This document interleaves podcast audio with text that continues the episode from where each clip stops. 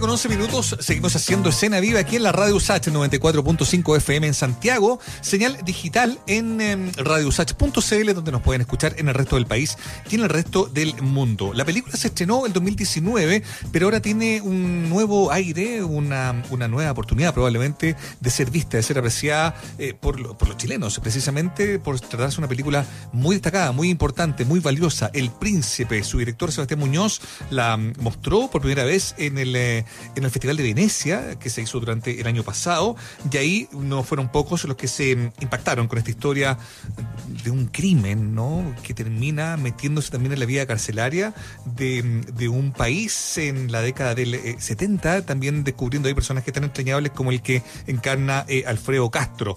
Eh, estamos al teléfono con Sebastián Muñoz para poder conocer más detalles sobre esta película y sobre, insisto, esta llegada a las plataformas, cosa que va a pasar el 30 de julio. Sebastián, ¿cómo te va? Bienvenido a Cena Viva. Muy bien, muchas gracias. ¿Cómo están ustedes?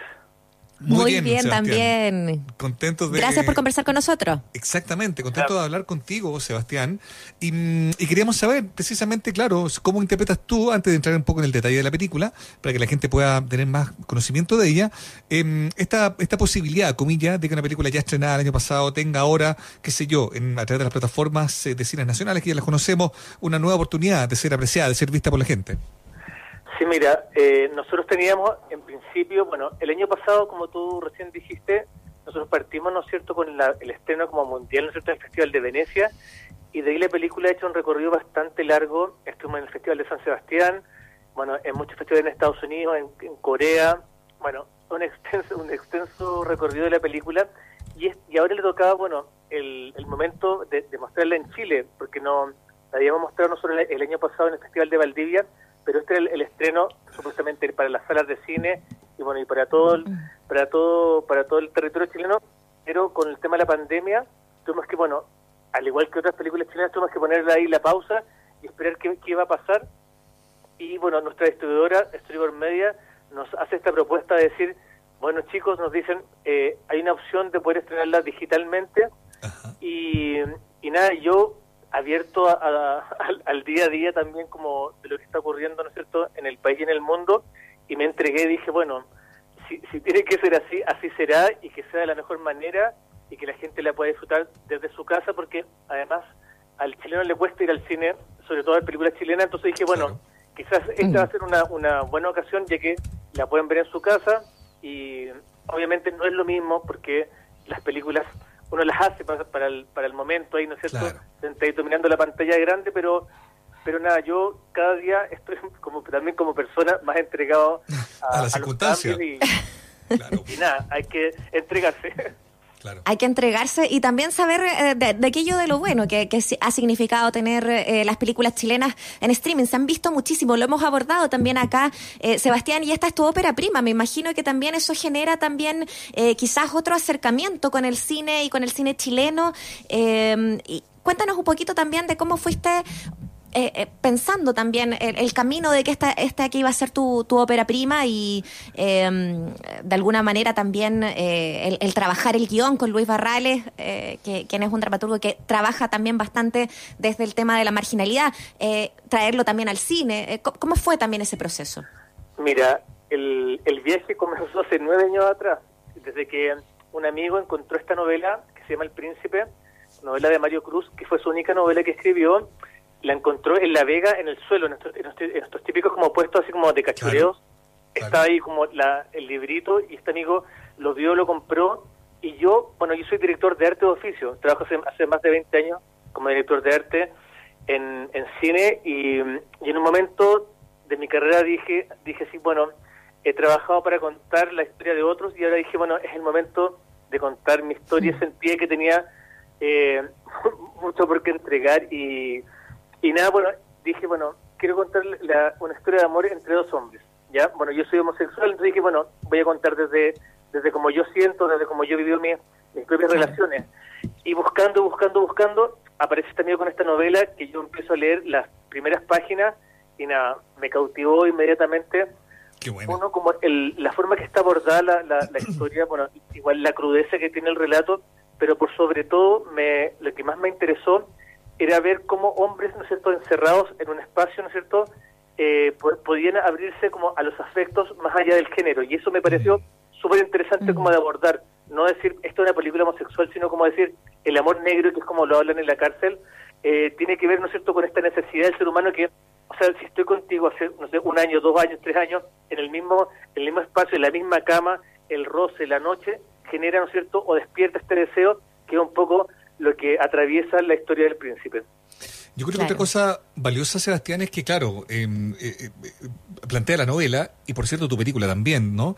Eh, la posibilidad de encontrar humanidad y amor en un lugar tan, tan devastado emocionalmente como puede ser una cárcel, ¿no? De, gente fracturada, de gente condenada, en fin. También creo que esa, esa posibilidad es bien como inusual, ¿no? El mundo carcelario es un mundo que generalmente es retratado desde otro lugar, ¿no? Desde la violencia, lo que efectivamente se veía adentro, pero es inusual encontrar una historia de amor, digamos, que surja tras las rejas, por así decirlo, ¿no? Yo creo que eso también debe haber sido un factor que te, mm, que te terminó como convenciendo, ¿no? Sí, completamente. Un poco lo, que les decía, como que finalmente la necesidad del ser humano de buscar una de buscar el afecto. O sea, ya, bueno, esto es como es como nada que ver, pero e, esa película del náufrago, no sé, que, que alguien pueda como armarse una relación con una pelota, imagínate en esto que somos seres humanos. es, como, es como el... el, el, el, no? Pero, pero claro, o sea, para mí eso siempre me, me interesó como el, el trabajo como de estos hombres de alguna forma abandonados, también en, en una en una cárcel rural, porque tampoco es la cárcel como era la, penitenciaría de Santiago, sino que es una cárcel que está fuera de Santiago, ¿no es cierto?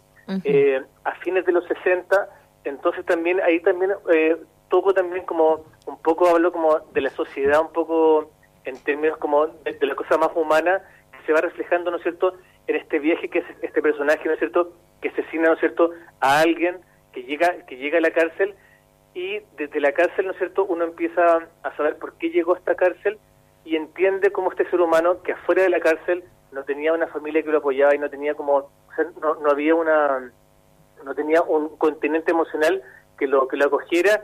Es en la cárcel no es cierto como tú como tú como tú dices Mauricio eh, que uno jamás se lo pensaría que en este lugar entre estos hombres no es cierto son capaces no es cierto de ir construyendo no es cierto bueno de poder no es cierto y todo lo que conlleva también el mundo carcelario pero sí mm, esta cotidianidad que era lo que también a mí me, parecía importante como trabajar en la cárcel, ¿no es cierto? Como cómo se levantan, se bañan, se lavan los dientes, cómo comen, ¿no es cierto? Como salirnos un poco del estereotipo, de, esa cosa más oscura eh, que, puede presentar, ¿no es cierto?, una película carcelaria que, o sea, comprenderán que me vi muchas películas de la cárcel para ver también eh, cómo, cómo, cómo enfrentar, ¿no es cierto?, eh, cómo enfrentar también esta historia y, y también un poco trabajar, ¿no es cierto?, el tema de los afectos y, las relaciones humanas.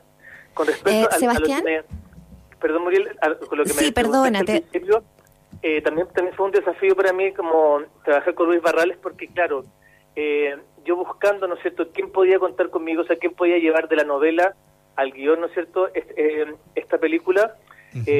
Luis Barrales, por su, por su claro, por, su trayectoria con sus obras de teatro, bueno, era como, de alguna forma, como la persona indicada y también nada, me junté con él y para él también era su primera o sea, este es su primer guion cinematográfico y fue fue súper bonito también como el viaje entre los dos, ¿no es cierto? Como de, que él terminó como de completar un poco este mundo, como de, de, tener de construir este, este mundo eh, carcelario marginal, pero lleno de afectos.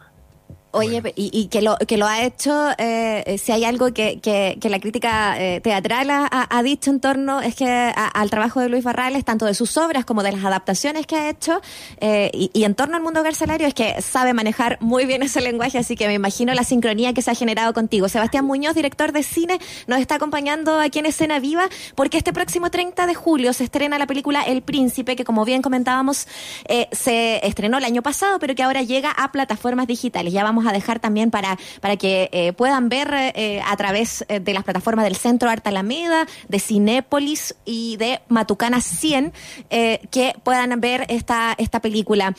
¿Cuándo, perdón, más, más que que cuándo, es si tú vislumbras la posibilidad de que llegue en algún momento a la pantalla grande, porque sin duda que dan ganas de que, se presente ahí. Además, con el elenco que, que, participó también está Alfredo Castro, Paola Volpato, Lucas Balmaceda, Juan Carlos Maldonado.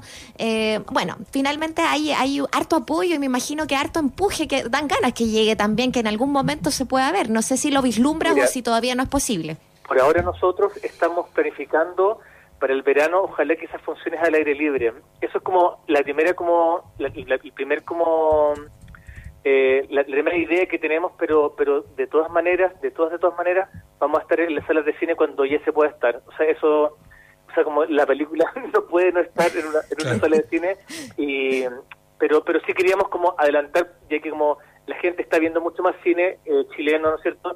A, través de Onda Media y otras plataformas, dijimos, bueno, es el momento también que, vean esta historia y nada, como, como les dije al principio, me entregué esta posibilidad y uno se va como acomodando, pero pero está en, en nuestras ganas y en nuestros corazones de sí estar en, en las salas de cine cuando, cuando llegue el momento. Estupendo. Sebastián, nos ha encantado conocer eh, eh, tu historia, eh, la historia de la película, que tiene además, insisto, em, un elenco súper importante. El, papel de Alfredo Castro es, buenísimo. Yo también me animo a recomendarlo. Y sin duda que, tenemos el mismo convencimiento tuyo, digamos, que una, una película que merece llegar a sala, ¿no? Y ya llegará el momento en el que eso vuelva a ser una realidad, vuelva a pasar, y ahí em, efectivamente la invitación será para acompañarte en el foto con esta película en, en una sala como, como corresponde, como me imagino también fue concebida. Así que Sebastián, muchas gracias por haber compartido con nosotros y, éxito y felicitaciones por la película. Igualmente. Muchas gracias a ustedes por, la, por la posibilidad de poder conversar de la película. Estupendo. Un abrazo pues, grande. Muchas gracias.